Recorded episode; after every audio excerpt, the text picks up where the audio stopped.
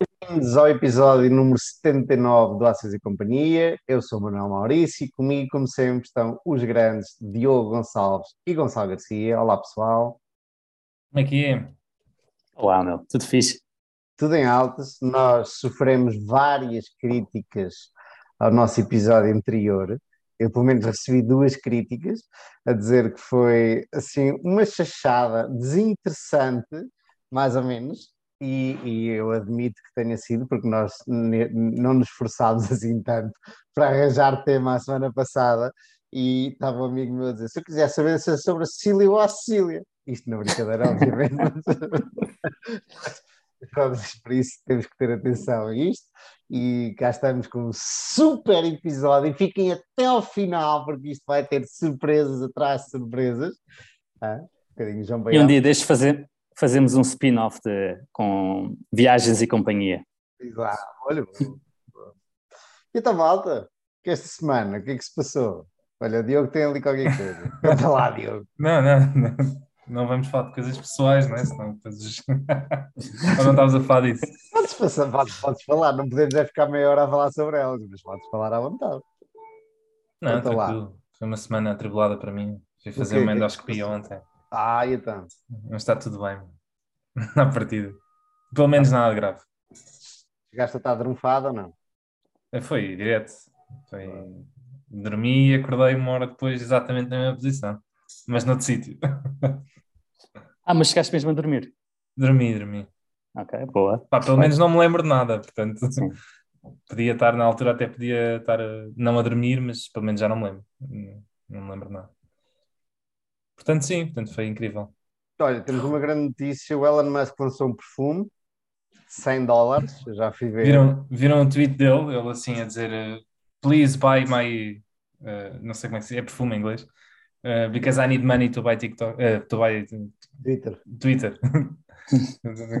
a, a, vender o perfume. Mas acho que ele vendeu, ainda fez tipo uns 100 milhões de euros, 100 milhões de dólares. é, é espetacular, pá, é espetacular. Por isso é que o pessoal está a dizer que isto não pode ser o, o bottom dos mercados. Meu. Enquanto este tipo de coisas acontecer, nós não estamos no bottom. Isto. Ai, é, qualquer coisa. É do caraças. E ontem estava a ouvir, e já vamos agora também falar um bocadinho sobre o Facebook e os óculos, mas que o Mark Zuckerberg está a fazer algo similar ao que o Musk faz, que é não gasta dinheiro em publicidade, começa a falar sobre as coisas que está a fazer e que vai fazer e, e por aí fora e a ser uh, falado nas redes sociais. E o que, e o, que o, o Marco está a fazer também com esta história toda dos óculos é ir falando, ir falando, ir falando, ir falando, ir falando sobre o metaverso e por aí fora, e está a se a copiar uma estratégia parecida ao Elon Musk. Uh, o Elon Musk, o que é que eu tinha aqui? De... Ah, por nisso, o TikTok, vi aí rumores de que os Estados Unidos iam banir o TikTok do Android e do iOS. Portanto, efetivamente, Sim. não iam só banir dos Estados Unidos, mas do mundo inteiro. Isso é, isso é, isso é que é uma option call ao Facebook. Ter o Facebook é uma option call né, do TikTok. Se o TikTok for banido, a ação sobe 100% né, numas semanas. Já vi. Portanto, o, é um poder. Epá, é uma possibilidade, mas imagina, eu acho que não faz sentido nenhum usar isso, isso, isso, isso, já não é uma questão de free markets, mas já é uma questão, lá está, política.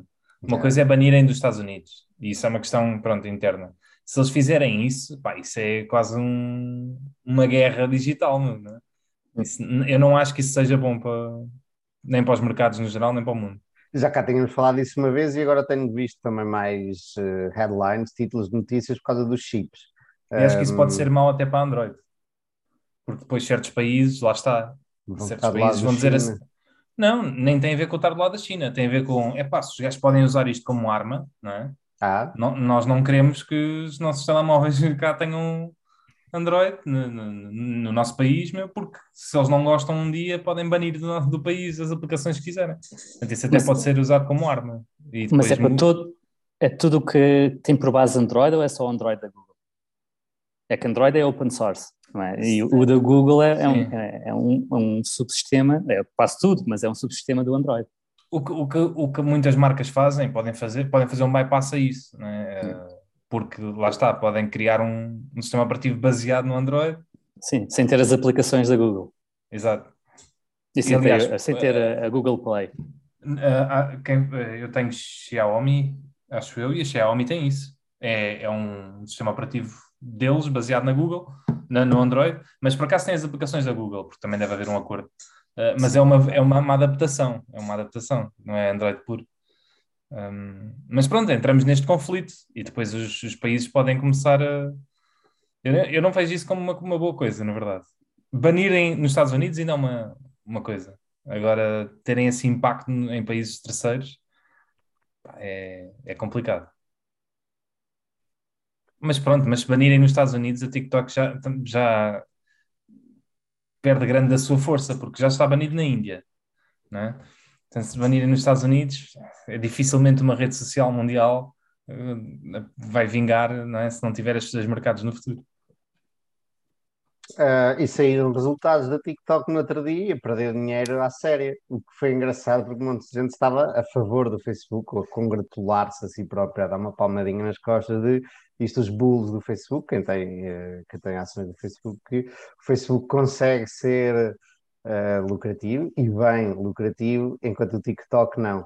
Pode crescer e pode estar aí em todo lado, mas dava prejuízo. Eu não vi contas nenhumas, portanto, é tudo o que sei sobre isso um, mas vi, vi, a malta toda feliz a criticar o TikTok. E o que me lembra de uma coisa diferente, a minha namorada mandou vir pela primeira vez um, um vestido da Shein e diz que chegou num instante. Curioso. Por acaso não, sou, não, não, não lhe perguntei muito mais de, de, sobre isso, mas como é que os gajos fazem chegar o, o, vestido da China, se é que veio da China diretamente quando ela o pediu, ou se eventualmente já estava aí no armazém aqui próximo. Não, não sei. E vocês claramente também não sabem. Não, não é? faço ideia. Não, não eu, eu, eu, eu, acho que eles fabricam quase tudo lá, mas provavelmente já devem ter armazéns não é, espalhados para diminuir o tempo de chegada das coisas. Eu vi no outro dia na, na rua, um, não é um outdoor, mas um, um outdoor, não importa, uh, da Shein a dizer que ia abrir uma pop-up, um evento qualquer patrocinado pela Shein ou da Shein, ou era uma pop-up store, ou era qualquer coisa que ia acontecer em Lisboa. Portanto, os tipos estão a, a apostar forte por aí. É assim, e eles só vendem para fora, eles não vendem no mercado chinês. É interessante. Mais coisas. Olha, eu tenho, eu tenho uma, não é de interesse para muita gente, mas a, a Prozos uh, anunciou hoje que vendeu o seu negócio de, é tipo a OLX deles na, na Rússia, que é a Avit, uh, no, mas era, no fundo era onde, acho que era o país do mundo onde a OLX era, tinha mais sucesso. E vendeu por 2,5 bis, que é basicamente para aí 4% do market cap. E acho que para quem, para quem ao início, e até eu, ah, quando a guerra começou, que fez um write-down, e aliás aquilo foi feito, um write-down nas contas da, na, da Prozis a zeros, né? Foi o ah, sim? Por causa da Rússia? Okay. Sim, porque, bem, eu, eu ainda não sei se como é que é em termos de trazer o dinheiro. Não sei se eles conseguem depois eventualmente tirar o dinheiro ou não. Ainda é Mas venderam um local? Sim, venderam em rublos. Ah, e venderam em rublos. Sim, sim, é. vai ser. Pronto, mas vai ser essa questão agora. Mas pronto, eu não sei se, por exemplo, eles, como têm uma grande proximidade com a Tencent na China, não conseguem de alguma maneira uh, ah, trazer sim, esse sim. dinheiro pela China ou qualquer coisa. Não passam assim. para euros, não passam para dólares, mas passam para uh, ram, uh, Rambis. Exato, podem ver se conseguem ir por aí e depois dar a volta. Não, um, mas não sei. Mas é uma grande notícia, na minha opinião. São mais 4% ou 5% do market cap que eles podem usar para recomprar ações. Assim é o pontapé. Viram o e Facebook Connect? Ah, diz. Não, não, e, e mostra que o LX tem, tem, que é um negócio que muita gente conhece, né? que está no mundo inteiro, tem algum valor espalhado pelo mundo. Mas peraí, o, o OLX, para quem não sabe, era de um português que depois vendeu. A, foi à Naspers ou foi à Prozis? É a mesma coisa. Ok. Um, e foi, eu acho que era, acho eu que era engenheiro, português era, e, e depois a coisa cresceu bastante. Foi, foi a OLX ou foi. Porque havia duas, não é? Havia uma com. A XL.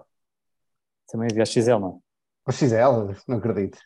Não, não, acho que não era, mas havia dois e acho que eles venderam o negócio à OLX, que já pertencia a eles, à, à NASCAR. Mas havia, havia uma concorrente da OLX em Portugal, havia. Eu é que já não me lembro do nome dela. Eu estou a perceber o que estás a dizer. Estava aqui a ver a, a história. Afinal, não, não era de português, eu tinha ideia que era de um português, curioso. Porquê é que eu estava a dizer isto? Eu vi, eu jogava que tinha visto nas notícias que, que era um português, mas não. Como uma alternativa do Craigslist nos Estados Unidos. Eles também, também fazem parte de. Curioso. Eles estão em todo lado, eles estão em todo, o LX está praticamente no mundo inteiro, com, às vezes com nomes diferentes. Mas havia, tu, tu tens razão no que estás a dizer, havia uma concorrente. Antigamente, em Portugal, haviam dois grandes, havia o LX e havia outro. E, entretanto, a LX comprou essa concorrente, mas eu já nem me lembro como é que se chamava. Não era o custo justo? Ah, também é o custo justo. É, mas vende-se principalmente carros. Ah, também é o stand virtual. Yeah. Acho que era o, pois, mas acho que era o custo justo, exatamente. O LX compra o custo justo. Olha, temos aqui um. um... Já não sei. Um... Não sei, um mistério. Malta, Facebook Connect, viram alguma coisa? Vi, vi. Gostaste? Qual é a tua opinião? Pá, adorei. Uh, eu ao início, como, como disse aqui, estava a pensar a comprar. Depois, quando vi que afinal já não vai ser 400 euros, vai ser 1500, já, já engoli em seco. o que agora é, até é mais em, em, em euros, não é? Um, até engoli um bocado em seco. Já, não, já, tenho, já estou com segundas dúvidas se vou comprar. Mas, pá, mas gostei muito, meu. achei espetacular. Desde as parcerias até, até certa. Principalmente a parte de realidade uh, mista, não é? Uh, realidade aumentada, pá, porque para quem está a trabalhar, uh, eu via-me perfeitamente aqui agora a trabalhar no PC. Eu só tenho um monitor, não é? Aquela história de aparecerem os três monitores virtuais. Via-me perfeitamente estar com os óculos e estar aqui a trabalhar. Ah, para quem não sabe, estamos a falar dos óculos Quest Pro, que são a versão Pro dos óculos Quest, obviamente. E, e a estratégia do Facebook antigamente era de financiar ou de vender a custo zero ou até perder dinheiro. Faz lembrar a HP e faz-me pensar numa coisa que é dumping. E se isso não é dumping? Um, eles perdiam dinheiro no hardware, portanto, diziam que financiavam os óculos, que era para uh, aumentar a adoção, as pessoas comprarem, portanto, compravam barato o hardware, para depois haver desenvolvedores, não sei se é esta a palavra certa, uh, e haver malta a fazer programas e fazer jogos para os óculos e, e para haver mais, um, para haver mais um, aceitação de, deste novo produto. E agora decidiram deixar de fazer isso e pelo menos estes óculos, os Pro, vender a 1500. Eu não sei se os Quest normais vão continuar a ser baratos ou não. Baratos? Sim, sim. seja, não é? Custavam 400 euros, não era? Yeah. Esses, sim, esses iam continuar. Sim, seriam duas estratégias distintas. Esta dos 1400, 1500 seriam mais para, para o mundo empresarial, né, que em princípio teria disposto a pagar esse montante. Uh, sim, o, pode, outra... pode, sempre comprar os outros, não é? É 400. Mas, é. mas estes são melhores. É. O, o, um dado curioso um, é que eles disseram que a Century tinha comprado 60 mil dos Quests antigo, antigos. Durante o, achei, achei isso curioso. E outro um, que pode ser algum entrave à venda destes novos é que só tem bateria por uma hora e meia. E pelo menos aí pareceu muito isso. curtinho. É, eu também vi isso, epá, eu não sei que eles vão ter que arranjar uma solução. Eu acho que nos Quest 2 há, há um, um package externo, podes comprar uma bateria externa, uh, que dura mais tempo, e acho que dá para estar carregado, ou seja, dá para estar ligado à ficha e tu é? continuar a operar com eles, é? podes pôr na cabeça okay. e teres o fio ligado. Se, ah, é, se, estás, se, estás, parado a trabalhar, podes, podes uh, estar com, com, o fio, sem problema. Yeah, yeah. Uh, mas ah, pronto, mas, mas também parece pouca duração, não é? Para estar assim, claramente é um problema. Curti ver aquilo que já não se chama augmented reality, mas começa-se a chamar mixed reality, apesar de se calhar de ser também diferente do augmented reality, porque em teoria o augmented reality são aqueles óculos chamados stories da Ray-Ban um, que põem layers de coisas virtuais à frente um, da realidade. Portanto, eu posso estar a olhar para vocês uh, em pessoa e os óculos aparecem no vosso perfil de LinkedIn ou mando uma mensagem assim. Neste caso do Mixed Reality, o que fazem estes óculos novos são são completamente fechados, mas têm câmaras, mandam-nos, portanto, gravam o que está à nossa frente, à nossa frente, nós estamos a ver o que está à nossa frente e depois mistura coisas virtuais e podemos estar a ver tudo o que está à nossa volta e no meio ter um ecrã, ou dois, ou três, ou quatro de trabalho, um, monitores virtuais, ao mesmo tempo que estamos a ver o que está à volta. Um, viram o avatar do, do, que aquilo já, o que eles já vão ser capazes de fazer. Mas, mas isso já está disponível ou era? Eu não percebi se estava disponível ou se não. são. Pois não, é, está, está em research.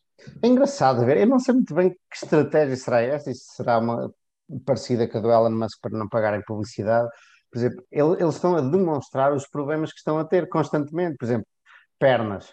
Os avatares, por enquanto, ainda cortam a meio da cintura porque não conseguem reconhecer uh, o movimento das pernas. Mas agora já vão usar, porque os controles, agora os, os, os controladores de mão, os comandos, já são computadorzinhos e têm eles próprios sensores, e a realidade, a realidade e a inteligência artificial vai conseguir adicionar as pernas, aquilo lê um bocado do, nosso movimento e a, e a, inteligência artificial adiciona as pernas.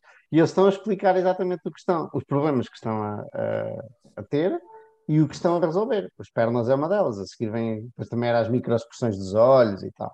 É engraçado ver que eles nos estão a partilhar connosco os problemas que estão a ultrapassar. Normalmente isso não acontece, não vemos a Apple a dizer, olha, agora temos os, os AirPods nos ouvidos e precisamos de lá, fazer com que eles entendam o discurso. Não nos dizem isso, lançam o produto muitas vezes finalizado ou, ou não nos apontam as falhas que estão a tentar resolver. E o Facebook está a fazer uma coisa diferente. Mas era uma falha muito visível também, que muita gente tinha, tinha falado e gozava até com isso. E eu achei curioso mesmo no, no Twitter da Meta, eles só fizeram um tweet a dizer pernas, legs.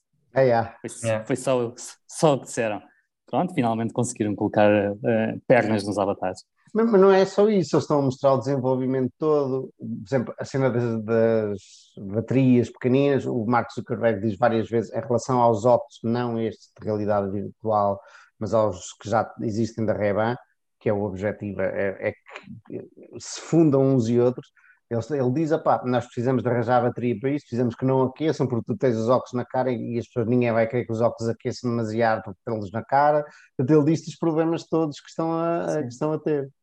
Mas estavas a comparar o que faz o Elon Musk e não acho que ele faça exatamente isso. No que são semelhante é na parte promocional, não é? mas o Elon Musk tende, tende a fazer uma promoção muito mais diria, fantasiada, é? algumas coisas. É? Promete muito que não cumpre. E esta que o Facebook parece estar a fazer é mais de explicar o, os problemas que têm vindo a ultrapassar, que é um bocadinho diferente. Uhum. Mas sim, os dois assentem na, na promoção para. na autopromoção. Temos temas? E é isto, não? Não pode ser mais nada interessante esta semana. Deve ter acontecido Inglaterra, te traz uh, os problemas de Inglaterra, uh, certeza que aconteceram coisas. De qualquer forma, vamos... por, ah. por, falar no, no, nos, temas, nos problemas da Inglaterra, no outro dia falámos aqui do, dos problemas dos fundos de pensões. Uhum. E que eu não estava a ver porque é que havia a margin call. E, e, realmente foi mais um problema da minha imaginação do que estava a passar no mercado, porque aparentemente os fundos de pensões estavam mesmo a sofrer margin call. E na minha cabeça o que o fundo de pensão não deve fazer é ter as, as obrigações alinhadas, as, as obrigações com os fundos de pensões, alinhadas com os ativos que têm, as maturidades, os, as rentabilidades e afins. E mesmo quando baixa a taxa de juros, ou quando, aliás, quando sobe a taxa de juros, os ativos perdem valor, mas também perdem valor as obrigações. Né? Porque usas, a, teoricamente, a mesma taxa de desconto para as duas coisas. Mas o que eles fizeram foi algo um bocadinho diferente. Eles não fizeram este matching tradicional, mas usaram uma, um conjunto de derivativos para fazer um matching sintético. E estes derivativos perderam um valor brutal e os bancos obrigaram, lá está, a, a pôr mais colateral para um, fazer face à perda de valor dos derivativos. É muito curioso. E tinham até hoje, depois houve aí a esta semana, lá um tipo, um big shot, a dizer que tinham até hoje para resolver os problemas, não era? da sexta-feira, quem não sabe, estamos a gravar isto sexta-feira. Era assim uma história que ainda causa mais pânico. É. Bem, depois os, os, derivativos, lá está, eram sobre as guilds, que são as obrigações de tesouro do, do Reino Unido, uh, e quanto mais a guild descia, mais colateral os bancos pediam, o que obrigava a, as seguradoras a vender as, as poucas guilds que tinham, mas pressionando ainda mais o mercado, e criavam aqui um, um, ciclo vicioso, por isso é que o Banco Central teve de intervir, intervenir uh, para tentar um, colmatar esta, este ciclo. E teve, teve que comprar um montão de, de obrigações de tesouro. Sempre imprimir. e depois queixam-se. Bom, vamos passar aos nossos temas. Eu hoje trago o nosso grande Lilu, que está aqui atrás de mim. Não sei se já conheciam esta imagem, é espetacular. É o senhor na Praça Tiananmen. Esse, esse um, tem uma história de vida incrível, por acaso. E, portanto, eu vou-lhe falar um bocadinho sobre ele. Encontrei uma entrevista um, e venho dar-vos a conhecer, para quem não conhece Lilu, um bocadinho um, sobre ele. Diogo Gonçalves, qual é o teu tema de hoje? Eu trago uma, um artigo escrito pelo Guy Spear no Financial Times, que é direcionado à Inglaterra, mas que na essência é um, é um apelo interessante uh, ao socialismo como sistema uh, positivo para, para as empresas. Vamos um a controverso. Interessante, interessante. Vamos lá ver o que é que isso nos traz. Gonçalo Garcia, GG. Cheio de curiosidade para ouvir os vossos temas. Uh, eu trago um, uma carta do, deste livro que, que, falámos a semana passada, um, um, tema, um subtema mais concreto, que é a falar sobre os negócios que são geridos por famílias e o problema inerente, ou potencial problemas inerentes a este, este tipo de negócios. O artigo chama-se Happy Families e é de 2012. Ok. Posso começar? Força. Vamos a isso, que o meu tema é muito rápido. Um, na verdade, eu enquanto estava a preparar este tema há, há bocado e a escrever aqui umas notas, encontrei um blog post altamente da história do Lilu com vídeo e tudo que vos vou mandar, mas que eu ainda não tive tempo de, de, de ver na sua totalidade, mas vou ver e depois, se necessário, venho aqui fazer algumas um, alguma intervenção, deixem-me só por aqui as minhas notas no sítio certo, antes que eu faça a asneira.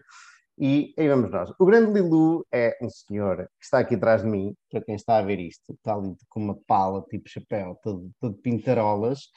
Este senhor é um grande investidor e quem, quem não sabe, ele é famoso por várias coisas, mas muito por ser um, o Charlie Munger, sócio do Warren Buffett, é, é, conhecido por dizer que tem três investimentos: Berkshire Hathaway, qual era a outra? Costco, não? Sim. Costco, que é um, yeah. uma espécie de retalhista dos Estados Unidos, tipo a nossa macro, para simplificar. E, e ele até está na, na, na borda de Costco também. E, Lilu. E Lilu. Portanto, Lilu é, tem uma boa relação com o Charlie Munger um, e costumam almoçar e jantar muito lá pela Califórnia, que é onde o Lilu passa a maior parte do seu tempo. Este grande Lilu é conhecido por ser, obviamente, para o Charlie Munger lhe confiar o seu dinheiro, é conhecido como sendo um dos melhores que para aí anda, um dos melhores do pedaço, como diriam os brasileiros. E ele é chinês, é originalmente chinês. Curiosamente, uh, um, era comunista e os seus pais eram os intelectuais um, chineses e a certa altura, como um, muitos estudantes começam a chatear-se com um, a falta de, um, vamos dizer, de liberdade de expressão na China, e é uma das pessoas que, um dos organizadores do, dos protestos na Praça Tiananmen, que depois originaram o célebre massacre de Tiananmen, que pelos vistos na China ninguém sabe, nem, nem ninguém ouviu falar. Não sei se foi um de vocês que me disse isto. Alguém me disse isto há uns tempos atrás, o que é curioso porque um, a, a, comunicação social abafou a coisa. E o que me leva a pensar como é que o Lilu hoje em dia, o Lilu, entretanto, teve que fugir da China, foi para os Estados Unidos, foi para os Estados Unidos com uma mão à frente e outra atrás. Uh, aqui a história na minha cabeça não está perfeitamente clara, mas ele na faculdade ouvi dizer que havia um tal de Warren Buffett que vinha discursar à faculdade dele, a dar uma aula, e ele foi ver e a partir daí fez o clique com o senhor Warren Buffett e com o investimento, e o value investing e tudo isto, e a partir daí é história. E o tipo apaixonou-se pelo mundo do investimento e por aí fora. Hoje em dia, o Lilu é muito conhecido também por eh, andar entre a China e os Estados Unidos e eu pergunto-me como é que ele consegue entrar na China, tendo sido um dos grandes organizadores, ele e a futura mulher.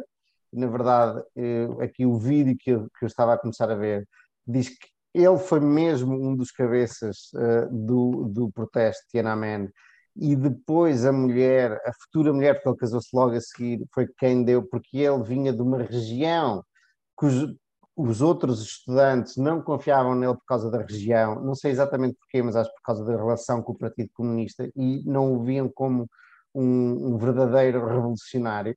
Portanto, a mulher passa à frente e é, é quem lidera um, oficialmente o protesto e ele acaba por se casar, pronto, depois vai para os Estados Unidos. Não sei como é que ele ainda hoje consegue entrar facilmente na China. É uma história que, que eu ainda não vi bem contada, não sei se não está bem contada se eu não vi. Diogo, tu sabes? Não, não, e não está todo bem contada. O único sítio em que se calhar se poderá saber alguma coisa é no livro dele que eu nunca li, que ele tem um livro publicado. Ok. Sim, out of print. É difícil encontrar. Pois. Não se encontra aí nas, nas internets, não? Pois, não sei. Não, não procurei a fundo. Ok. Um... É, mas uma, uma justificação é, possível, não é? E desde já vou especular um bocadinho. Eu acho que um, ele era muito crítico quando era jovem, mas nos últimos anos, ou nas últimas décadas, deixou de ser completamente. Não, é? não, não, se tem ouvido nada dele falar contra o regime chinês, é. completamente apolítico. E o, uma postura, uh, e esta é uma postura de não agressão por parte da China face a alguém que deixou de ser crítico, um, é uma postura inteligente uh, para mostrar que há uma porta aberta a quem se, digamos, era rebelde e, que, e que se reconverteu. É? Portanto, até faz sentido, do ponto de vista estratégico, mostrar que, hum. ah, pá, ok, eras rebelde quando eras jovem, ah, agora, agora és rico, tens dinheiro, és influente, ah, desde que estejas do nosso lado, tudo ok. Ok, é um bom ponto de vista. É, é, é, porque é também engraçado como é que uma pessoa que tanto criticou, não é, quando era miúdo do regime, hoje em dia, não digo que é a favor, não é, mas uh, pelo menos eh, é, é, confiante em relação ao futuro. Ele fala muito bem do, do potencial futuro da China. E investe bastante na China também. Sim, Sim mas isso é mais compreensível. Bem, é compreensível, mas ele próprio diz: a primeira coisa que tens que fazer para investir num país é acreditar que o, que o país tem vai prosperar, não? É? Portanto, tens de ter esse, essa confiança. Se, se, achares que não vai prosperar, não faz sentido. Um, mas, mas isso, no caso dele, acreditando nisso faz todo sentido, não é? Porque ele conhece a cultura, conhece a língua e vive lá, não é? Hoje em dia, apesar de estar muito tempo nos Estados Unidos ainda. Olha, Moving the Mountain Documentary, pelos vistos, é sobre o Lilu. Engraçado, sempre a aprender, sempre a aprender, meus amigos, depois mando-vos isto. E, estava aqui a, ver, a ler, enquanto vocês estavam a falar, que ele um, escreveu um livro engraçado. E, a partir de, e foi isso que lhe permitiu pagar os estudos. Uh, o que quer dizer que o livro que escreveu foi bem lá atrás, ainda quando estava na universidade. Curioso. Bom, mais coisas a Mas, o, mas o, o, livro também se chama Moving the Mountain. Que, sim, o que está aqui é que o documentário foi baseado no livro dele. Ok. Okay? Um, pronto, a entrevista que eu uh, estava a ler é da Graham Doddsville, que é uma, empre uma empresa, uma revista, da, um, uma publicação da Columbia Business School, que é tida como o sítio onde nasceu o Valley University, onde o Ben Graham deu aulas, onde o, o Buffett estudou e por aí fora. E eles fazem várias entrevistas porreiras, por acaso é uma publicação que eu gosto bastante, e fazem algumas perguntas ao Lilu um, a primeira é sobre o jogo, o que é o jogo do investimento para Lilu. Ele fala da importância de nós encontrarmos o nosso estilo de investimento e não dos outros. Já falámos isto aqui várias vezes, que o investimento é uma coisa muito, muito pessoal. Um, e, ele comenta uma interessante, que é preciso muito trabalho, não é nada que nós não saibamos já, e se não gostas desse trabalho não vais conseguir, ele diz ganhar aos outros, mas não, basicamente não vais conseguir ter bons retornos e fazer bons investimentos se não gostares do, do trabalho que tens que ter a ler coisas e a falar com pessoas e por aí fora. Ele comenta uma coisa que a mim me toca particularmente: o jogo do investimento, mais um que chama de jogo, é um processo de descoberta de ti próprio, dos teus interesses e daquilo em que és bom. e depois mais à frente fala do círculo de competência e comenta-nos que eh, mesmo dentro do investimento do value investing existem nichos ou estilos um, que funcionam para umas pessoas e não funcionam uh, para outras. Ele começou com, a comprar cheap securities, portanto, securities em português, como é que vocês traduziriam? Já tivemos esta pergunta aqui, já não me lembro qual era a palavra. São ativos financeiros. Ativos financeiros, ok. Portanto, ele começou a comprar, a seguir a historinha do Ben Graham, de comprar uh, ativos financeiros uh, baratos, estatisticamente baratos, em relação a lucros, em relação a book values e por aí fora. Pouco a pouco foi-se apaixonando por negócios e por conhecer bem negócios e por negócios fortes e continuou a comprar, passou a comprar, fez mais ou menos o percurso do Buffett, não é? Depois de conhecer o Charlie Munger, um, começou a comprar negócios bons, mas ainda a preços muito baixos, e a certa altura diz ele que não se satisfaz só com o mercado de ações, com o mercado secundário, e começou também a trabalhar no venture capital, ou a criar e a ajudar a criar startups, e uma delas é, é bastante famosa, que é a Capital IQ, que é uma espécie de Bloomberg, e ele foi um dos primeiros uh, investidores na Capital IQ, que depois foi comprada, se não estou em erro, pela S&P, não tenho a certeza disto, mas acho que sim. Foi, foi. foi. Bom. Yeah. Um, ele queixa-se que vendeu demasiado cedo, podia ter ficado muito mais rico, e é, este é um clássico dos grandes investidores, é um dos grandes erros que todos apontam, Moniz e tal, é vender demasiado cedo. E pronto, principalmente, principalmente em bons negócios que tendem a, a fazer compounding para sempre, enquanto são bons. Ele disse que Capital IQ eh, primeiro estavam a querer competir com a Bloomberg e começaram, porque tá, estavam a criar um produto que era concorrente, começaram a, a, conhecer bem a Bloomberg e que perceberam realmente a Bloomberg é um serviçozão e depois não concorreram diretamente com a Bloomberg e acho que em vez de virar tanto para o lado do, dos hedge funds, acho que foi o que eu entendi sem, sem estar explicado, começaram a virar para o lado da banca de investimento, ou seja, os serviços que Capital IQ fornecia eram mais para a banca de investimento. Não, não ficou muito claro para mim, mas acho que era isto. Ele disse que era muito difícil competir com o Bloomberg. Um, mas pronto, era um, era um ponto de vista que eu não conhecia assim tão bem, uh, o lado venture capital do grande Lilu. Também nos fala um bocadinho sobre shortar, mais uma vez, como todos os outros grandes, ou como muitos deles, shortou nos seus tempos jovens, mas depois abandonou, porque o upside é só de 100% e o downside é ilimitado, porque normalmente é pedido uh, dinheiro ou ações emprestadas para shortar. E depois fala-nos da BYD, que é uma empresa de carros elétricos, e no outro dia vi um autocarro elétrico de, destes em Lisboa eh, de transporte público, da BYD, e achei curioso. Um, e ele fala-nos da BYD e como é que descobriu a BYD, que depois o Charlie Munger também investiu na BYD, e eu acho que o Warren não investiu, não foi a Berkshire, acho que foi o Charlie Munger só, mas não tenho certeza disso, se calhar o Warren não, chegou a investir. Como é que é? Sim, sim. O, é, ele ainda tem uma participação grande na a Berkshire via a, a, a parte energética. É. Uh, portanto, uh, a participação da Berkshire ainda são para aí uns 13%, uhum. dos quais a Berkshire tem 90%, uh, porque só tem 90%, 90 agora com, comprou ao, ao, ao Greg Abel, tem mais 1%, mas pronto, lá está. É, essa participação não é detida diretamente uh, pela holding. Mas sim, eles compraram bastante. Não, não sei porque é que eles compraram via empresa energética, nunca consegui descobrir porquê. Compraram em 2008, pai. E, e, e, e pergunta-lhe o, entrevistador porquê e tal, e ele aponta algumas razões e diz que o engenheiro fundador começou com um empréstimo de 300 mil dólares e criou uma empresa de vendas de volume de negócio de 8 mil milhões, com 170 mil empregados e dezenas de milhares de engenheiros. E depois, obviamente, estão na indústria certa, na hora certa, não é? É uma empresa que constrói automóveis e veículos elétricos na China.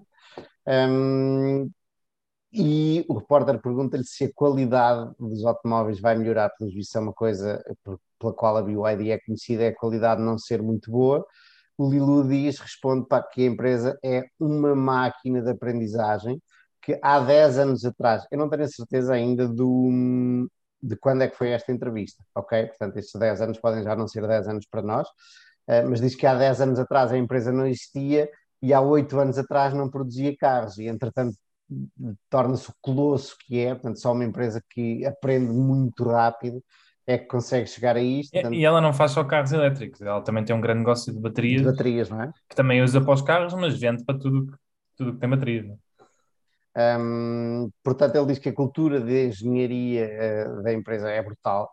Um, e daí terem investido lá atrás a um preço que ele considerava ser bastante baixo. Depois eles falam um bocadinho sobre a Berkshire, a tecnologia, que normalmente o Warren Buffett e a Berkshire são conhecidos por não investir em, te em tecnologia.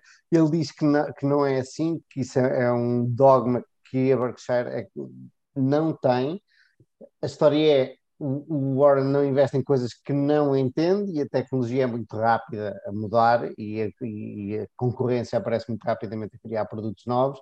E não, não é por ser tecnologia, é porque a tecnologia é, ou todo o ecossistema da tecnologia é algo que muda muito rápido e o Warren Buffett não gosta muito disso, porque não se sente confortável, está fora do, do círculo de competência, não é algo que ele consiga prever daqui a 10 ou 20 ou 30 anos, a não ser, por exemplo, como a Apple, que ele vê não como uma empresa tecnológica, mas como uma empresa, uma marca, um franchising, como ele chama, uma marca de consumo e um bocadinho de luxo também, um, portanto, não é tanto a tecnologia que eles, de que eles fogem, mas mais um, o, o, estar fora da, do círculo de competência. E, pelos vistos, ele fez um bom trabalho a explicar-lhes a BYD lá atrás, e por isso é que eles investiram. Nesse, nesse ponto do, do, do Warren ter comprado 5% da Apple, é, é espetacular o quão ele uh, conseguiu perceber a Apple conceptualmente sem nunca usar um iPhone e sem sequer ter um smartphone. Pá, isto, e pá, no, no, livro que falámos a semana passada, que eu ainda estou a ler, o Capital Returns, eles falam bastante sobre insider, insider view e outsider view. E que, que, é muito mais importante ser generalista e ter uma visão outsider e conseguir relacionar as coisas sem olhar demasiado perto.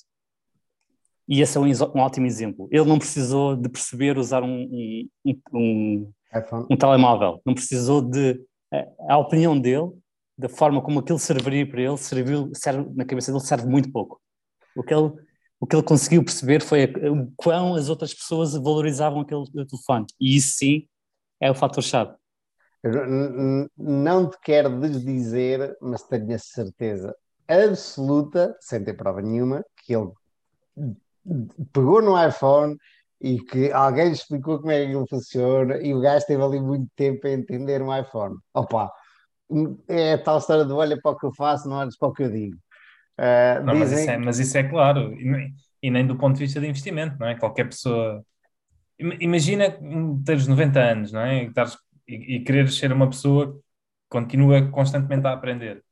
Vais querer saber como, tentar perceber como é que aquilo funciona mas não quer dizer que domines aquilo, não é? Como uma pessoa da nossa idade. Claro, mas ele deve ter pegado Sim. ao Bill Gates, ao Bill, olha lá, vem cá dar uma voltinha a almoçar a uma, a explicar-me um ecossistema, explicar-me porque é que isto é diferente do Windows, e isso tudo, deve ter percebido bem mais do que eu percebo da Apple, de, do que faz, dos componentes e dos, dos ecossistemas. Por acaso duvido um bocadinho que ele, que ele tenha, que use no dia a dia sequer. Ah, que, isso não que... sei, mas que se deve ter interessado, deve. Sim, ele, ele, mas ele neste, neste, nestas coisas do Outsider View, ele, ele tem outros exemplos muito, muito interessantes. Um, por exemplo, comprar participações grandes em empresas sem sequer, uh, sem sequer lá ir ou sem sequer falar com a gestão. Não, é? e se alguém tem acesso, é o Warren Buffett, mas assim que ele percebe o negócio, ele, ele em algumas empresas nem sequer valoriza conhecer eu dou-te razão, acho é que o gajo tem uma rede de contactos tão grande e está em permanente contacto com tantas indústrias, porque ele é dono delas, não é? Que faz, faz muito. Quando pega numa empresa e a vê pela primeira vez, já tem muita bagagem e, e o, o que está a ver não é só o que tu estás a ver, não é? Porque imaginem, olha para uma empresa de, sei lá, eólicas, o gajo já sabe tudo de energia que há para saber, porque tem um negócio grande de energia, não é? Portanto, hum, mas na, no caso da Apple especificamente, o, o facto de ele ter 90 anos, ou na altura que comprou 85 ou assim, uh, ele, e saber opa, claramente que ele não é o público-alvo, a faixa etária dele não é quem vai usar aquilo, eu, eu acho que ele tinha noção em desvalorizar tudo o que ele ia sentir em usar aquele produto. Pode, pode pedir para outra pessoa mostrar e afins, mas uh, ele, uh, a opinião dele, enquanto utilizador, seria o menos relevante. Não digo que não, mas, mas não estou a ver o tipo mais curioso de sempre do mundo do investimento a não ir querer aprender, não sei. Ou aprender, só para ter uma ideia do que é um iPhone e de como é que funciona o ecossistema da Apple e isso. Esse mas, sim, mas, daí, mas o, o que é notável é desligar isso uhum. do acto de ter investido. Uhum. Certo? E, e, para nós é um bocadinho difícil de fazer, não é? é imagina, tu, e tu falas às, às, vezes gostavas de ir visitar uma loja, alguns, na, olha, gostavas de ir visitar a loja do uh, uh, Works, iWorks, como é, como é que se chama? The, the Works? The Works. The Works, yeah. Mas fui the works, visitar é? uma mas foste visitar. Ah, mas, em primeiro lugar, convinhas perceber, de facto, se aquilo, se visitar a loja, de facto ia ajudar ou não uh, no teu investment case. Ou se ias ficar com, se não gostasses da loja, se era mais por não seres o público-alvo. Uhum. Isso, faz, isso faz muito lembrar uma, uma coisa que o, o Warren fazia com a Catherine Graham. Que a Catherine Graham era, tinha baixa autoestima e também em relação à empresa estava sempre nervosa e ansiosa com tudo. E então, tipo, ela estava na rua a passar com o Warren e via tipo, as bancas de jornais e o jornal estava sempre cheio. A Catherine uh, Graham, só fazer a nota, era a dona do Washington Post. Era o Washington Post? Sim, sim, sim. Yeah. Uh, os jornais estavam sempre cheios, ou, ou não havia pessoas a, a ir lá, tipo, a, comprar, a, a comprar, aquilo estava vazio. E ela estava sempre em pânico. E por causa disso, e o Warren dizia muitas vezes: epá, não, isso é irrelevante esta loja. Tipo, não, não, não metas na tua cabeça que o negócio está a correr mal, a olhar para esta loja, tu olhas para os números e as vendas estão a disparar, mas depois vês uma loja que não tem vendas não é? na rua e achas que a coisa está mal. Uh, há, há, também o outro lado, que é quando ele comprou a American Express e foi a história do, do óleo, da salada e tudo. É ele tinha montes de malta, pelo que li num livro, não sei se foi no Snowball ou assim, tinha montes de malta, pergunto, pôs montes de malta a ver se as pessoas estavam a usar American Express por aí, pelos Estados Unidos todos, tipo, tinha montes de olheiros por aí fora, portanto... Mas, mas isso, isso, isso, é diferente, isso não é não a tua evidência uma, como... Exato, exato. Não, mas não é a opinião dele, não é, não é a evidência dele, não é ele olhar para uma banca que não está a vender bem. É, uhum. É, tens, tens todos uns olheiros e, e, o conjunto de informação que eles, que eles uh, recolhem tem valor. Uhum. Agora, tu, a, a, a, informação que tu recolhes, uh, como, fiquei, um aviso, estou a ficar com pouca bateria, a informação que tu recolhes um, ehm, enquanto utilizador de uma loja é capaz de não ser muito relevante, especialmente se tu não fores o público-alvo. Agree. Em relação à bateria, Vai, vai aguentar para fazermos o episódio todo? Queres fazer uh, pausa? Não, não, não, vai aguentar. Vou só pôr, eh, vou ter que falar sem fones e pôr isto a carregar. Então espera aí. Fazemos uma pausa? Fizemos aqui uma pausa muito rápida para o Gonçalo pôr uh, o telemóvel a carregar e já não sei o que é que nós estávamos a dizer. O que, é que estás a ver, Diogo? Água? É água, é água. É neste copo, mas é, mas é água. Podia ser um medronho, um medronho porreiro, agora. O grapa. Olha, tu gostas de grapa ou não sol? É, pá, não sou o maior fã de grapa. Tanto, tanto, que eu não tinha deixado de beber. Um... Mas se aparecesse aí o John Ekman, vias uma grapa com ela, não? Ah, claro. Tudo é bom, desculpa. Mas eu sou, eu sou fã de Our mas, mas grapa é, uma, é, um tipo de aguardente. É aguardente, exato. Mas é... Grapa é muito eu parecido gosto... com o medronho, curiosamente. Assim, não gosto da aguardente de vinícola. É, é um, bocadinho, um bocadinho diferente. Malta, hum, o meu tema chegou ao fim, por isso vamos embora. Mandem vir. Quem é que quer falar? Quem é que quer? Força, Diogo. É? Escuta. Então, pá, não sei se vocês chegaram a poder ler este artigo, mas eu achei muito interessante. Um, isto já vem na sequência de outras coisas que ele fala. O, o Guy Spear é uma pessoa muito viajada e já viveu em muitos sítios, na verdade, desde a África do Sul, Inglaterra, Estados Unidos, Suíça, Israel. Portanto, é, tem assim uma, uma panóplia de, de sítios e, de, e, e, e que torna, o que torna uma pessoa muito peculiar. Um, e este artigo é, é, na sequência do que está a passar em Inglaterra, da nova ministra, não é? nova primeira-ministra e das, das tentativas iniciais de, de liberalistas não é? dela de começar a reduzir impostos às empresas e às famílias e baixar a máquina do Estado. Um, que é que, pronto, que normalmente costuma ser uma, uma teoria muito aceite eh, pela malta de, capitalistas, gestora de fundos e com, com grandes patrimónios, normalmente costumam ser mais liberalistas economicamente. Um, e ele vem aqui, no fundo, dizer que, que, se isso funcionava há 40 anos atrás ou há 30 anos, que hoje em dia essa não é a política mais correta para, para a prosperidade económica e, consequentemente, para as empresas um, poderem vingar e, e crescer. Um, e ele já gera, como ele diz, o fundo há 25 anos, diz que percebe alguma coisa de, dessa matéria. Um, e que basicamente o que ele diz é, é, é que tu queres, para, para, para, criar riqueza e prosperidade futura, é preciso investimento, não é? E essencialmente os, os países ou as zonas com maior capacidade de, de, de prosperar são aquelas em que realmente crescem, em, uh, investem em infraestruturas, em, em serviços, etc.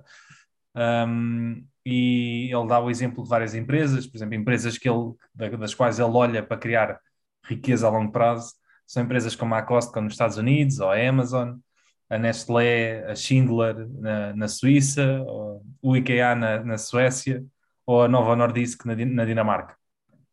E ele diz que uma das coisas que estas empresas têm em comum é que reinvestem uma grande parte do seu lucro um, no negócio, uh, em novas tecnologias, melhorar supply chains, centros de distribuição, nas próprias comunidades locais, etc. Um, e que se nós formos a ver estas empresas, todas que ele, que ele diz que segue, uh, elas são de países, não é? a, Suíça, a Suécia, a Dinamarca, mesmo os Estados Unidos, que não são com, países predominantemente de, de paraísos fiscais ou países com, baixas, com baixos impostos. Um, normalmente, a maior parte destes países são uh, democracias sociais estáveis, uh, que têm um, um, governo até bastante uh, de uma dimensão saudável e que tem uma parte grande da, da economia do, do país e que normalmente são, são governos confiáveis uh, pelo, pela população, de uma maneira geral. A população e o governo confiam-se mutuamente, de maneira geral. Nos Estados Unidos cá não é bem assim, mas nos outros.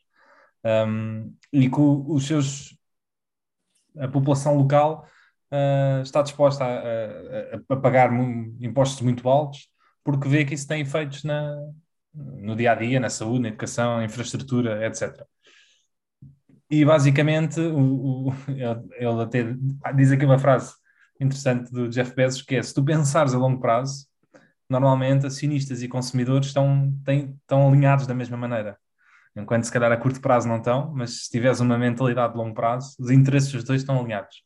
Um, e que o mesmo deve ser para, para os governos e a população. Se pensarmos a longo prazo, né, os, as, os interesses da população e dos governos devem estar alinhados. Um, e por isso é que ele diz que, por exemplo, o, o, exemplo da Suíça, que é o país onde ele vive atualmente e onde gera o, o fundo dele, é, onde tem o negócio dele, portanto é o país onde ele passa predominantemente mais tempo, não é conhecido por ser um país de particularmente de taxas muito baixas. Isto é engraçado dele dizer isto porque, por outro lado, é um país que é conhecido por os fundos, por haver imensos fundos lá, porque, é um, porque não se paga mais-valias, imposto de mais-valias sobre o capital. Portanto, eles efetivamente têm impostos muito, altos. Muito altos uh, mas, mas IRC? IRC nem por isso. Por acaso não sei. Mas acho, acho, acho, que de uma maneira geral os impostos lá são altos. Mas o custo de vida é muito alto, talvez o, o, o IVA seja alto, mas o IRS, desculpa, o IRS, não o IRC, mas o IRS não, não me parece seja muito alto, principalmente em comparação a todos os outros países que estão à volta tipo Itália, okay. Alemanha, França.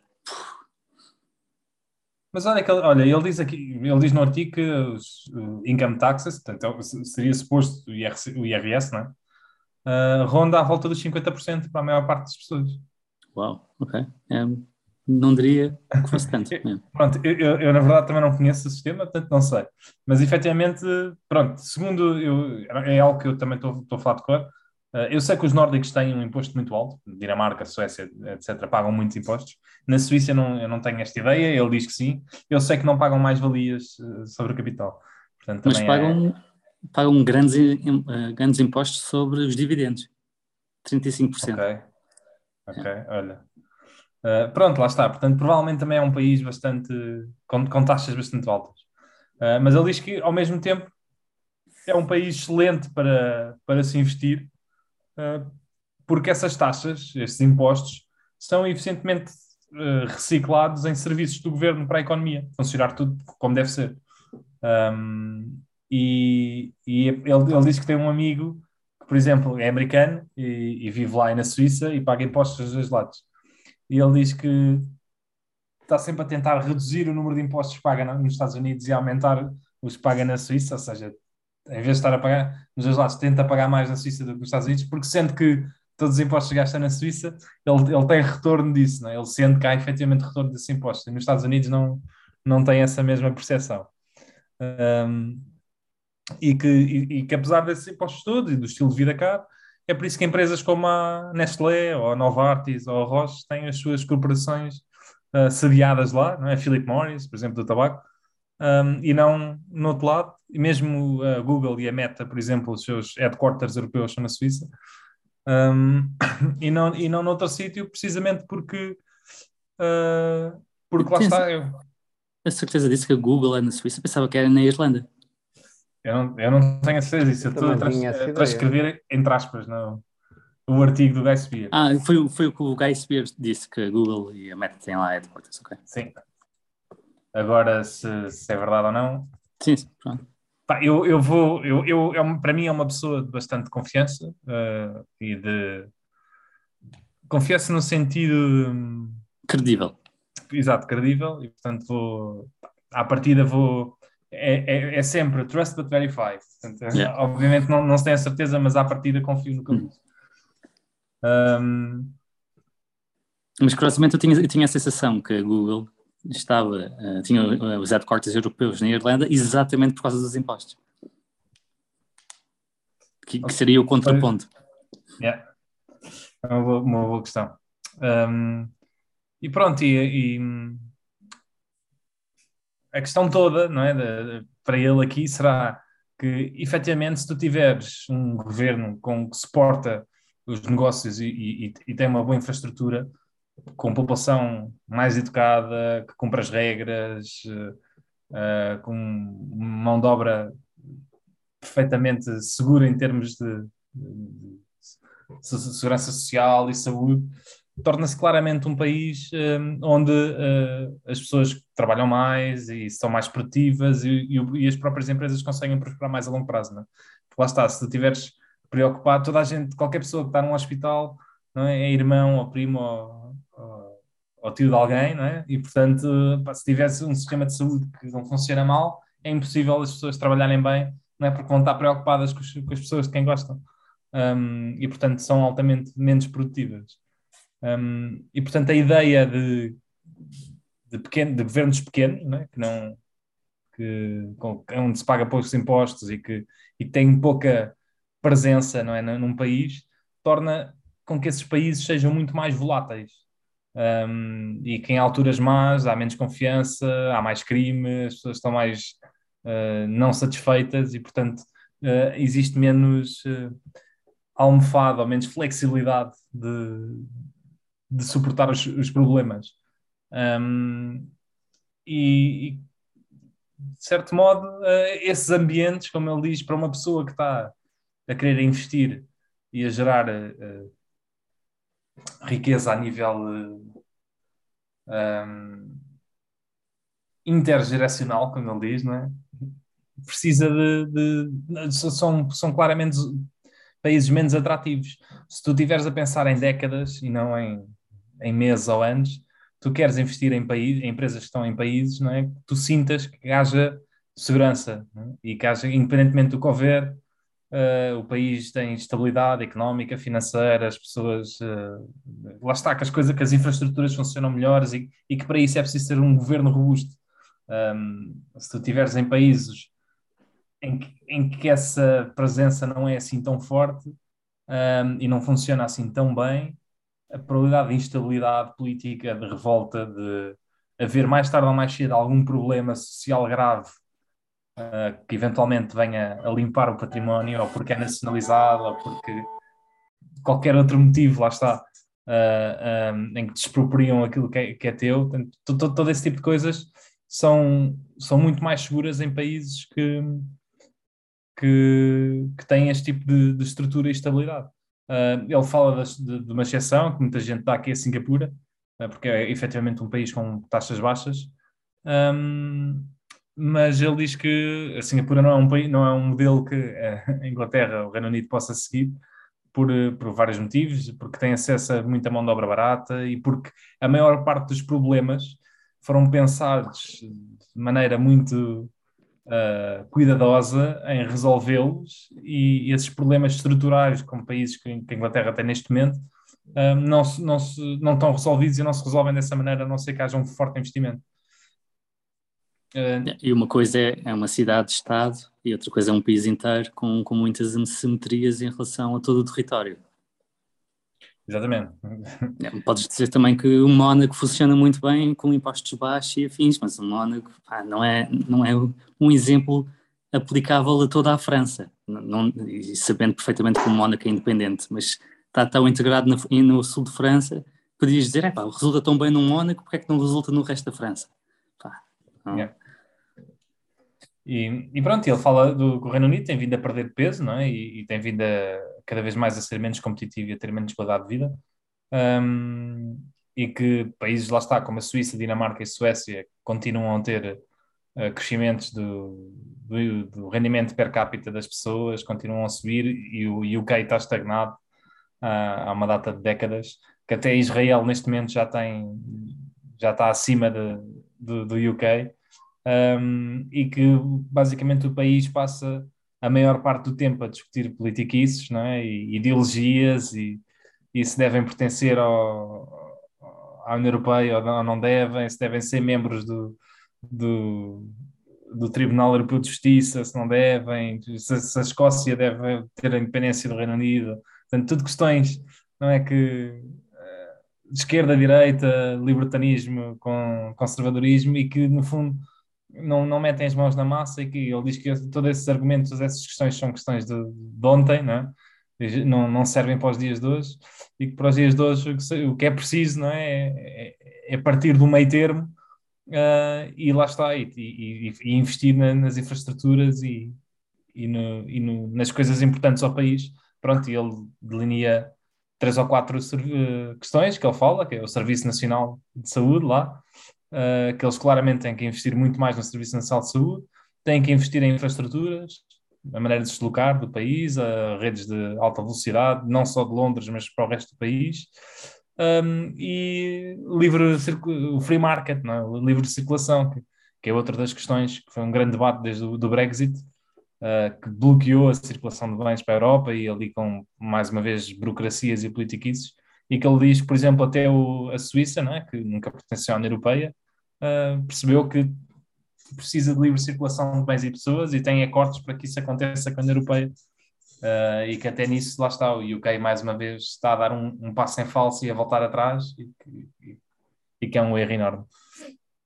Um, mas basicamente, resumindo, uh, o que o Guy Spear faz é um, é um apelo, lá está, a, a países, uh, como ele diz, sociais-democratas, com um Estado forte, em que o Estado, em que, em que as pessoas pagam efetivamente mais impostos uh, e que esses impostos são usados para ter um Estado forte naquilo que é suposto ser forte, que é saúde, justiça, educação, infraestruturas, um, mas ao mesmo tempo ter um mercado, um mercado livre, não é? Que é um pouco como funcionam os países nórdicos. Um, e em contraponto disto, por exemplo, uh, uma das coisas que, que, que, ele fala, e muito bem, da Dinamarca e da Suécia, se nós formos a ver, a Dinamarca e a Suécia são os países que têm tido, em que os mercados têm tido melhores retornos ao longo das últimas décadas. Até superiores, acho eu, se eu não me engano, eu li isto no Capital Returns, mas não tenho a certeza, aos Estados Unidos nas últimas décadas. Ele diz isto, mas, os Estados, mas o Capital Returns é do ponto de vista até 2014. Desde, a partir okay. de 2014, o, retorno nos Estados Unidos tem sido inigualável. Uh, mas, mas, portanto, ele diz que essa é a solução né? e, é, e, é, nesses países que ele, que ele, que ele se vê cada vez mais a investir, uh, que são países em que lá está, têm essa estabilidade para poder gerar riqueza intergeracional. Mas há, um, há um, uma ressalva, não é? Isso resulta bem quando há uma confiança e um uso dos recursos uh, públicos de uma forma a favorecer toda a população. Curiosamente, países podem ser considerados sociais-democrata, podes incluir Portugal, Espanha, França, podes incluir o sul da Europa todo. E aí não tem corrido tão bem. E o Estado é muito grande nesses países também.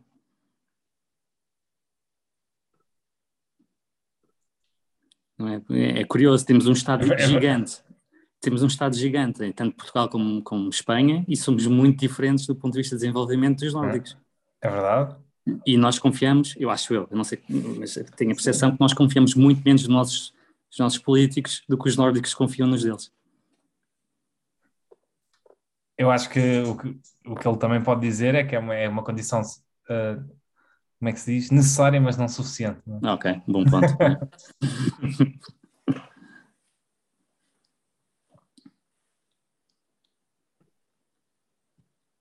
é isto. Está aqui fechado o meu artigo. Interessante. Este problema, este problema que eu estava a falar agora é, é, é, um problema de agência. O que estamos a falar acaba por ser um problema de agência, não é? O facto de um, se o Estado for muito grande e se não tiver os incentivos alinhados, eles, eles, e se não, se não forem pessoas um, eh, íntegras e honestas, ou dito por outro lado, se, forem, eh, se houver corrupção, vão usar recursos de uma forma que não beneficia o, o povo, as pessoas, a população. Um, e, e, fazendo a ponte para o meu, para o meu artigo, uh, isto acontece muitas vezes nas empresas quando estas não têm o, os seus incentivos alinhados com, a, com os acionistas. E podíamos, podíamos pensar que uma forma de resolver este problema é investir em empresas familiares em que os acionistas são donos ou pelo menos existe uma família ou um indivíduo a, a, controlar a empresa e por isso os, os interesses estariam alinhados. E, e aqui o, o, o, o Marathon uh, Asset Management, os tais um, conjunto de portfólio management que escreveram um livro, Capital Returns, apontam que, que, realmente investem em muitas empresas que, são controladas por famílias ou por indivíduos um, e e que normalmente resulta, uh, exceptuando algumas, alguns aspectos, e, e, é daquelas aquelas tais coisas que eles enumeram uns cinco uh, aspectos que, que, fazem com que estas empresas resultem mal, mas basta um deles acontecer para tudo correr mal. E eu também tendo a investir em algumas empresas um, familiares, entre as quais uh, Exor, ou mesmo a própria Vidral, tem algumas famílias por trás, a Michele Costas, Teixeira Amorim, um, e, e, este foi um artigo que, que, que eu achei bastante interessante para, para também ver se alguma das minhas empresas tinha algum problema que eles enumeram aqui. Então vamos lá aos pontos. Uh, o primeiro ponto seria a falta de unidade entre a família. Ou seja, um, quando a família, são, há vários membros de uma família e quando ela não está bem e há ali alguma competição entre eles, ou há uh, divergências, uh, heranças que correm mal, e ele dá o exemplo, um, ou eles dão o exemplo da, da família Gucci, uh, italiana, que acabaram por ter que vender o seu, a marca um, aos Pinhalt Printemps Redut. E, pá, e que realmente foi a única solução que eles arranjaram uh, e, até vender, e criaram, ficaram muito distraídos com tudo o que estava-se a, estava a passar na família e acabou por a marca desvalorizar, que depois foi retomada. Em contraponto, tens um, eles dão aqui a, o exemplo da Hermes, uma empresa que tem corrido muito bem, apesar de já ter passado várias gerações, e a geração atual são cerca de 70 pessoas, e, e estas 70 pessoas conseguem criar uma, uma, uma, unidade dentro da família e manter o controle da empresa. E a relembrar que a Hermes já sofreu uma, uma oferta hostil um, da, da Louis Vuitton. Uh, e, aliás, puxada pelo Arnaud, uh, lá está o Lobo de Casimira, tentou comprar a Hermes e não conseguiu exatamente porque a família se manteve bastante unida e desde essa oferta, apesar de Louis Vuitton ter tido uma performance espetacular em bolsa, a Hermes ainda teve melhor, ainda fez melhor, uh, ainda, ainda, foi, ainda teve melhores retornos. Um, e, ah, e aqui lembrei-me, olhando para as empresas do meu portfólio, que a Exor, antes do John Elkann ter assumido o controle da empresa, uh, uh, com a morte do, do, patriarca anterior, com o avô do, do uh, houve uma luta pelo poder grande e eles tiveram quase até a perder o controle da Fiat, onde o próprio CEO se virou contra eles e aproveitou o facto de estarem a passar por uma crise financeira grave no mundo e pela empresa estarem em dificuldades, isto em 2008, uh, e, pá, e, e, tiveram que vender muitos ativos para reassumir o controle da Fiat. E, e, e ainda aos dias de hoje, uh, há alguma tensão familiar e o, o, o, pelo facto do, do Elkan ser o gestor, ter esta passagem de avô para neto foi complicada na família e a própria mãe do Elkan não compreende porque é que ele foi favorecido em relação a todos os outros netos ou, ou em relação aos outros filhos dela, uh, o que é curioso. Uh, ponto número dois, o, a perda de um, pessoas com, com, com, qualidade para gerir o negócio. É? Uh, isso, isso, pode acontecer quando a, a, família tem preferência para colocar a pessoas da própria família a gerir. E, curiosamente, olhando para um, a Exor, o, El, o John Elkan é a única pessoa da família ou das únicas pessoas da família de, no, na Exor, na própria Exor. Também a Exor só tem 25 pessoas na, na holding, portanto não poderia ter muita gente. E depois se olharmos para os CEOs das empresas que eles controlam, ah, também não vemos uh, pessoas da família. Uh, agora, a Fiat faz parte da Peugeot, chama-se Stellantis, e quem tem lá, temos por exemplo o Carlos Tavares, pá, claramente, sendo português, não é da família do Elkan. Um, o ponto número 3 seria, o que eles chamam uh, self-dealing, portanto, é a família tirar proveito próprio uh, o, o, controle da empresa. Um, e bem, isto são, são questões mais difícil, difíceis de ver, uh, mas que, que, se nota uh, em alguns pontos, nomeadamente quando a própria família tenta comprar ativos uh, da empresa e consegue preços melhores ou piores, uh, porque detectar casos de roubo é, é, quase impossível. Uh, aqui, olhando para as minhas empresas, não, não noto muito. O que se nota é quando o preço da ação está incrivelmente deprimido, algumas destas empresas tendem, a retirar, retirá-las de bolsa. Isso sim, é, é, eh, já falámos aqui eh, no que, o que se passou com a SMAP, que acabou por não ser bem sucedido, mas é um bocadinho a família uh, tirar partido do momento atual para uh, extrair a empresa e distribuir valor aos restantes acionistas. Um, e o outro, uh, outro exemplo seria ter um, um, um processo de sucessão fraco, Uh, isto também é difícil como um outsider de averiguar, um, mas um, quando temos uma pessoa muito, muito forte na empresa, isso é sempre um, um risco, é?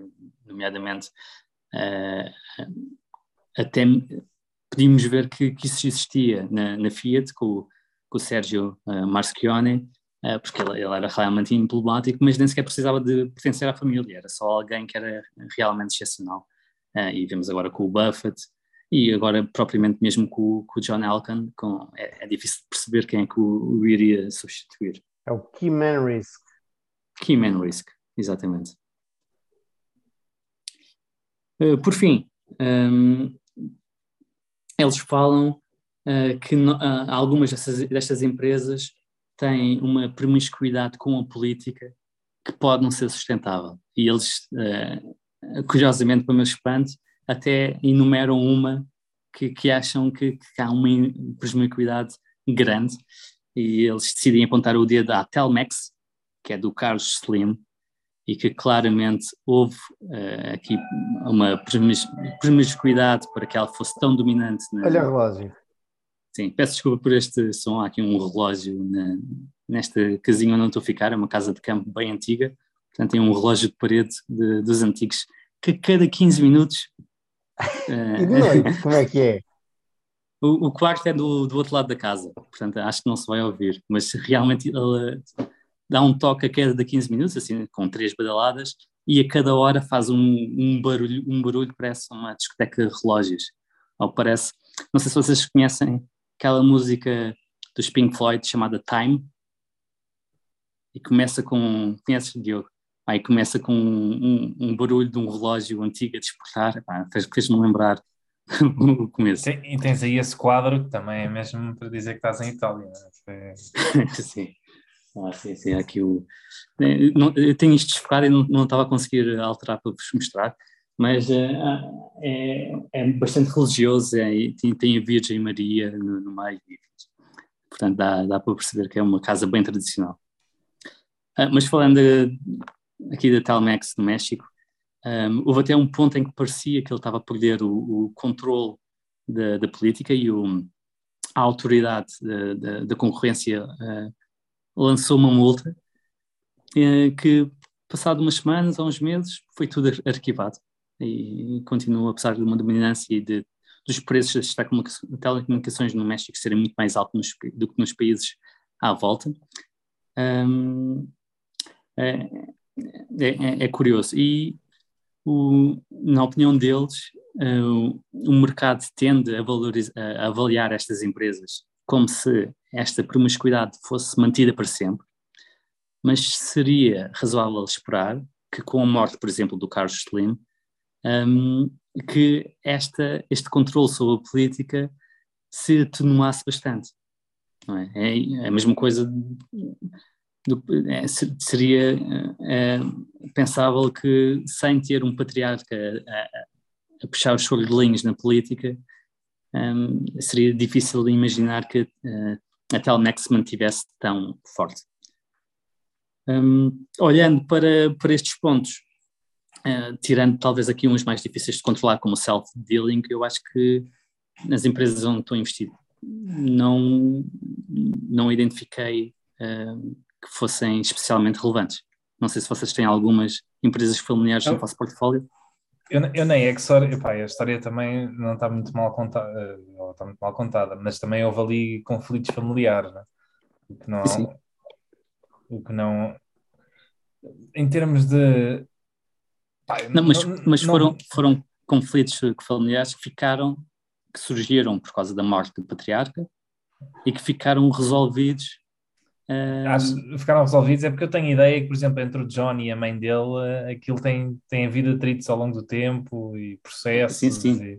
Sem dúvida. A mãe nunca aceitou e, e, e, e tiveram que, que, vender muitos ativos de, pertencentes ao bolo da herança para chegar a um acordo com a mãe. É verdade. E a mãe, a mãe não, não quis ter nada a ver com a Exor. Portanto, do resto da fortuna da família, houve, tiveram que fazer ali ajustes para, para comatar a, a vontade da mãe.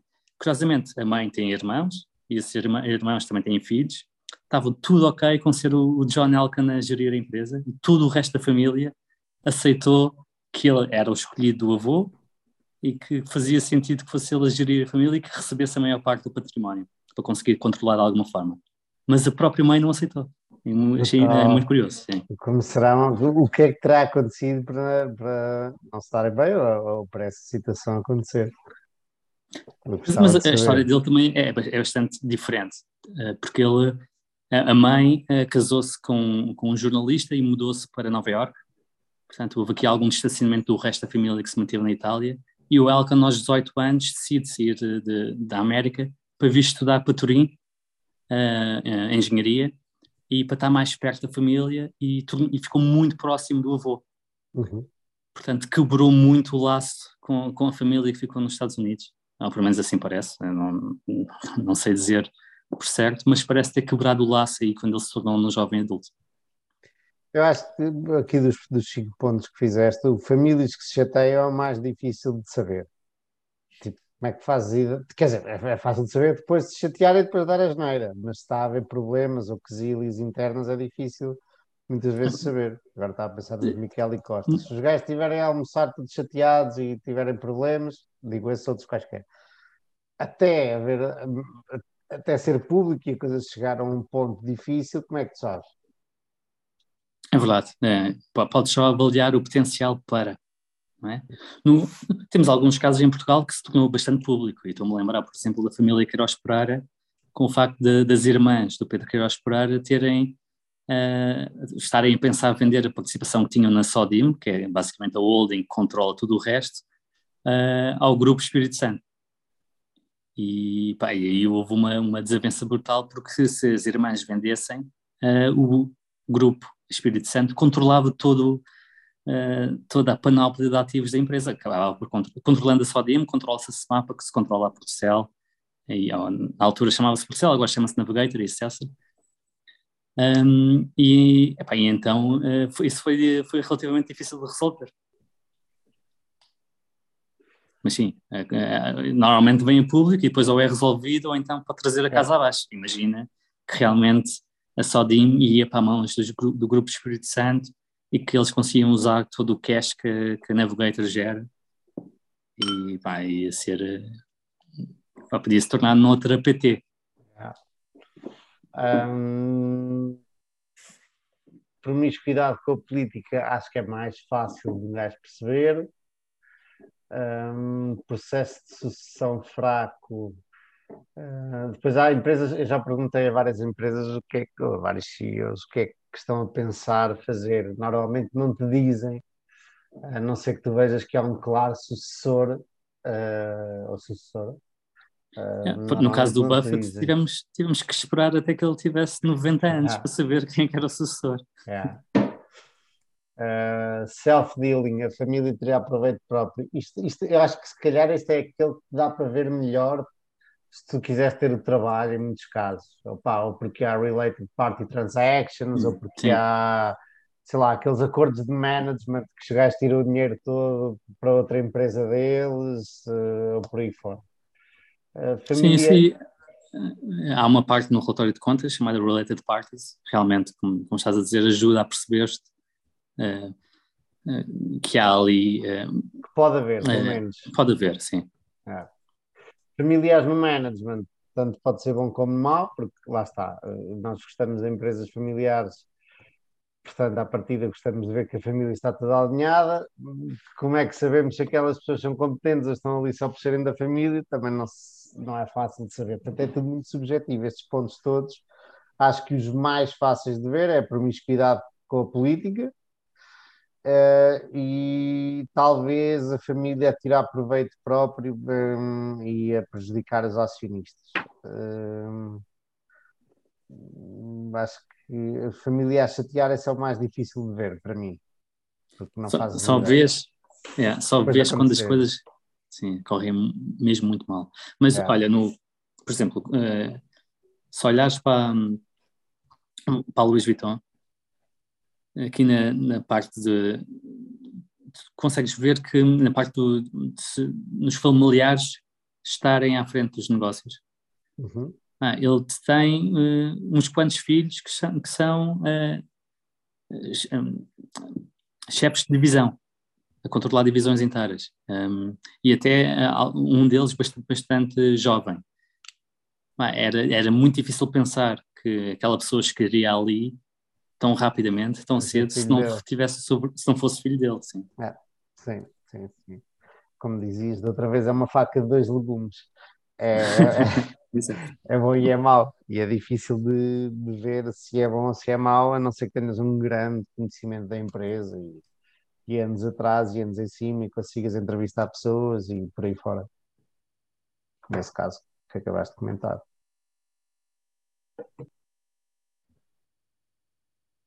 Alguma empresa, alguma empresa familiar no vosso portfólio que vos preocupe? Ou estão confortáveis com.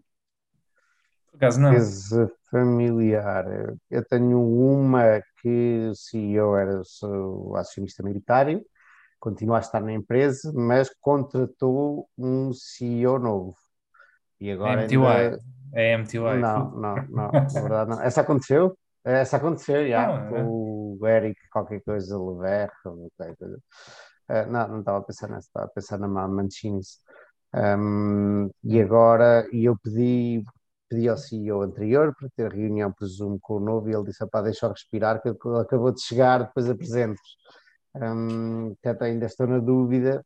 E, e o anterior tinha dado muitas provas e tinha, e tinha muito skin in the game, um, e este não faço ideia. Portanto, é toda uma dificuldade uh, acrescida agora a perceber, porque muito do que a empresa, de onde a empresa chegou é por causa do CEO anterior, e agora é mais difícil de perceber. Portanto, eu vou dar o benefício da dúvida, gosto de dar o benefício da dúvida enquanto não há um, nada a dizer-me para não o dar, mas é logo, não é yellow flag, mas há que terem atenção a isso, um, especialmente porque vem de fora e não é de dentro. Eu gostava que tivesse vindo de dentro e não veio.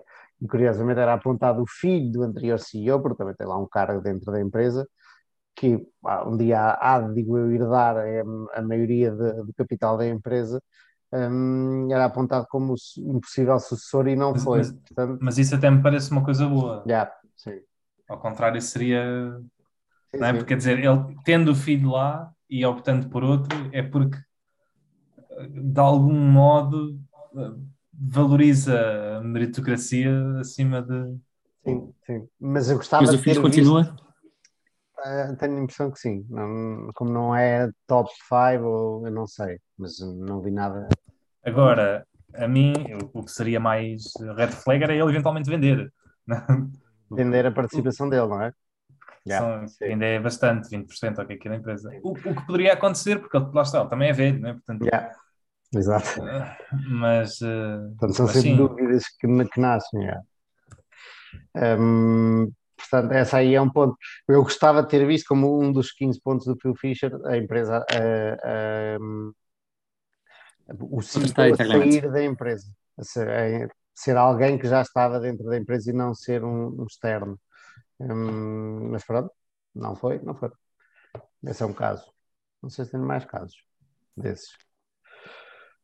Uh, temos o Key Man Risk do Facebook, obviamente, não é? Um, à partida não vai lá sair o Mark Zuckerberg tão cedo, mas temos esse Key Man Risk claramente, se aquilo é liderado por aquele tipo e sem aquele tipo, se calhar perdia-se completamente.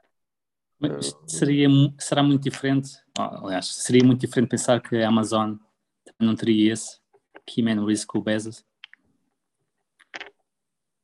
É um bom ponto. Eu, eu, eu acho que neste momento não, é, ou seja, no, no, momento que o Facebook está, né, de ah, viragem, sim, sim, claro. é, neste momento é, seria muito complicado ele sair. Agora, sim, seria, calhar, quase, seria, seria, quase como o, o, Bill Gates sair nos anos 90, quando yeah. havia um antitrust gigante yeah. Contra, a, yeah. contra a Microsoft. E, e, quando saiu, apesar de ter, ter deixado as rédeas para, para um cofundador, ah, foi, foi mais pacífico. Agora sim, se, se ele se isto começar a ganhar track, não é? E se ele daqui a 5 anos sair da empresa, acho que, acho que sim, acho que poderia, poderia perfeitamente a outra pessoa. Agora, nestes, nos próximos 2, 3 anos, vai ser essencial ele estar lá. Yeah. Mas, e a aposta no Facebook okay. é uma aposta no Marco, não é? Yeah. Um, só para dizer que eu tenho muito pouco tempo e temos que ir fazendo algumas considerações finais. Uh, Diogo, lembras de alguma empresa no teu portfólio? Eu acho que não, por acaso. Um... Confiante com o Sitza? O Itza. Itza. É pá, sim, sim, sim. Eu acho que essa, essa claramente, até agora, tá, foi um tiro furado. Mas eu gosto, eu gosto muito dele. Eu acho que claramente é uma pessoa que, tem, que que está ali a lutar pelo futuro da empresa. Um, e. Se quiser, qual é a empresa? É Takeaway, Just Eat Takeaway. Apesar dele hoje em dia só ter 7 ou 8%, mas ainda são. Pronto, é o, é o património dele, não é? É, é 90, mais de 90% da, da riqueza da pessoa, do património da, da pessoa. Não, mas tem outras que são fundadores ou que são mas que já não têm assim, uh, ou seja, familiares, por exemplo, não há, se, por acaso eu acho que não tem assim nada que seja familiar, pelo menos que me salta à vista. Um, mas, mas eu gosto muito de empresas fundadoras, sim, principalmente fundadores. Eu tenho Spotify, por exemplo, que é um fundador, tenho, também tenho um bocadinho de Facebook. Aliás, tenho Salesforce também. Lá está, tudo, tudo empresas ainda lideradas por fundadores. Um, na Micron, por exemplo, é engraçado, porque não é o fundador, mas o, o, o gajo que está lá é, é, reconhecido na indústria como um dos melhores gajos da indústria. Foi o fundador da SanDisk, uma empresa de. Aliás, ele é o criador, ou um dos criadores das memórias um, flash, dos SSDs e de, das PNs, de, da memória uh, NAND, é um dos precursores tecnologicamente disso. Uh, depois, entretanto, vendeu a empresa que tinha, que, que criou, que é a SanDisk. Um, se eu não me engano, aliás, vou confirmar, vou ver que é para não me enganar, a Western Digital, exatamente, um, e que entretanto foi chamado depois para, para, ser CEO da Micron. Ou seja, ele não é o fundador da Micron, mas é, mas é claramente um founder e, e um empreendedor nato e que percebe da indústria ao pontapé, que foi um dos criadores da indústria. Um, mas sim, é tudo empresas, lá está. Eu acho que cada caso é um caso. Por acaso é uma pergunta interessante, porque eu olhando, por exemplo, para Portugal, eu tenho sempre uma má reputação, para mim, uma má ideia das, das empresas eh, familiares em Portugal. Sim, mas, mas olha que olhando para a Bolsa, tanto Colicera Amorim como Maltri, como, como Sim, Navigator, Sonai, etc. Mas, mas, Sonai. mas sinto, Jerónimo sinto Martins. Jerónimo Martins é tudo familiar em Portugal. Sinto muito que é, não é que eles não, não, não gerem riqueza, mas sinto muito que é, os minoritários não interessam para nada. E, por exemplo, na Sonai há muito essa filosofia. E sim, tira, em tudo o que foi spin-offs, de tipo Sonai Indústria, yeah. Sonai não sei o quê, os minoritários foram sempre papados. Foi sempre negócios arruinosos para os minoritários. Um... Yeah, yeah. Mas com a Altri não foi bem assim. Com a Altri foi, foi. É um exemplo, é um bom contraponto. Mas é muito a minha. Devia, ser, devia estar lá fora e ser uma grande empresa. Já é uma grande empresa, mas se estivesse lá fora. Aliás, a Greenvolt acho que já é maior que a Altri. Uh, é assim uma coisa, ou é do mesmo tamanho, uma coisa assim. Isso é por causa uh, da bolha de ouro. pois, se calhar. uh, mas, é, mas sou muito cético no sentido de que acho que não somos, os minoritários não são respeitados da mesma maneira. Hum. Acho que não querem saber de nós para nada. o que está em bolsa é tipo, é para lhes dar jeito, é um, é um egoísmo. Não sei, tenho muito essa ideia, por acaso. Uh, mas depois passando lá para fora já, já não vejo tanto isso, ou já não sinto tanto isso. Um... Mas pronto, olha, não sei. Mas oficialmente prefiro empresas de fundadores, mas não de famílias. Não tipo, isto é o, isto é o património da família, tipo Motengil e coisas do género. Tipo, não. Não, não, não, lá está, tipo, porque isso depois há um, há tipo um brasão associado, há toda uma bagagem que, yeah. que não há, que não acho que deve ser assim. Podem não fazer a coisa certa, um, certa ou melhor por causa da, da, da família. Yeah, concordo contigo. Malta. E, e curiosamente, só para concluir, a Altri realmente não é uma, uma, empresa familiar nesse sentido mais tradicional. Eles foram quatro ou cinco amigos que decidiram fundar uma empresa e bem, foram máquinas a alocar capital. Chegamos ao fim. É verdade. Até para a semana. Até para a semana, pessoal. Bom fim de semana, é bom jantar, divirtam-se. Para a semana não tenho a certeza de poder gravar, falar nisso. Gonçalo, tu vens da Sicília quando, Gonçalo? Segunda. Segunda. Eu vou na quarta para a Holanda e vou ficar uma semana por aqueles lados. Portanto, tu, tu, tu, tu gostas muito da Holanda, não? É. Neste caso, porque é, é, a minha viagem anual a ir ter com este meu amigo da Eindhoven e depois aproveito e conheço os subscritores do All in Stocks que trabalham na ASML, mas este ano há um, há um festival em Amsterdão que é a ADE, a Amsterdam Dance Event, pelos vistos é uma grande evento pela cidade toda, e vamos vários amigos que estão em vários pontos da Europa passar uns dias ao festival, mas também ainda vou a Paris também. Portanto, vai ser um passeiozinho fixe. Isto tudo para dizer que não tenho a certeza, uma vez que quarta, quarta, quinta e sexta vou estar em festival, ou quinta e sexta, não sei muito bem quando é que vou gravar, portanto temos que ver isso. Pode dar-se o caso de não conseguir gravar para a semana, mas vamos vendo, vamos falando. Vê lá se ainda sais de lá, é, é, fechas uma venda numa casa lá em Amsterdã. Malta, abraços. Um abraço. Tchau, tchau.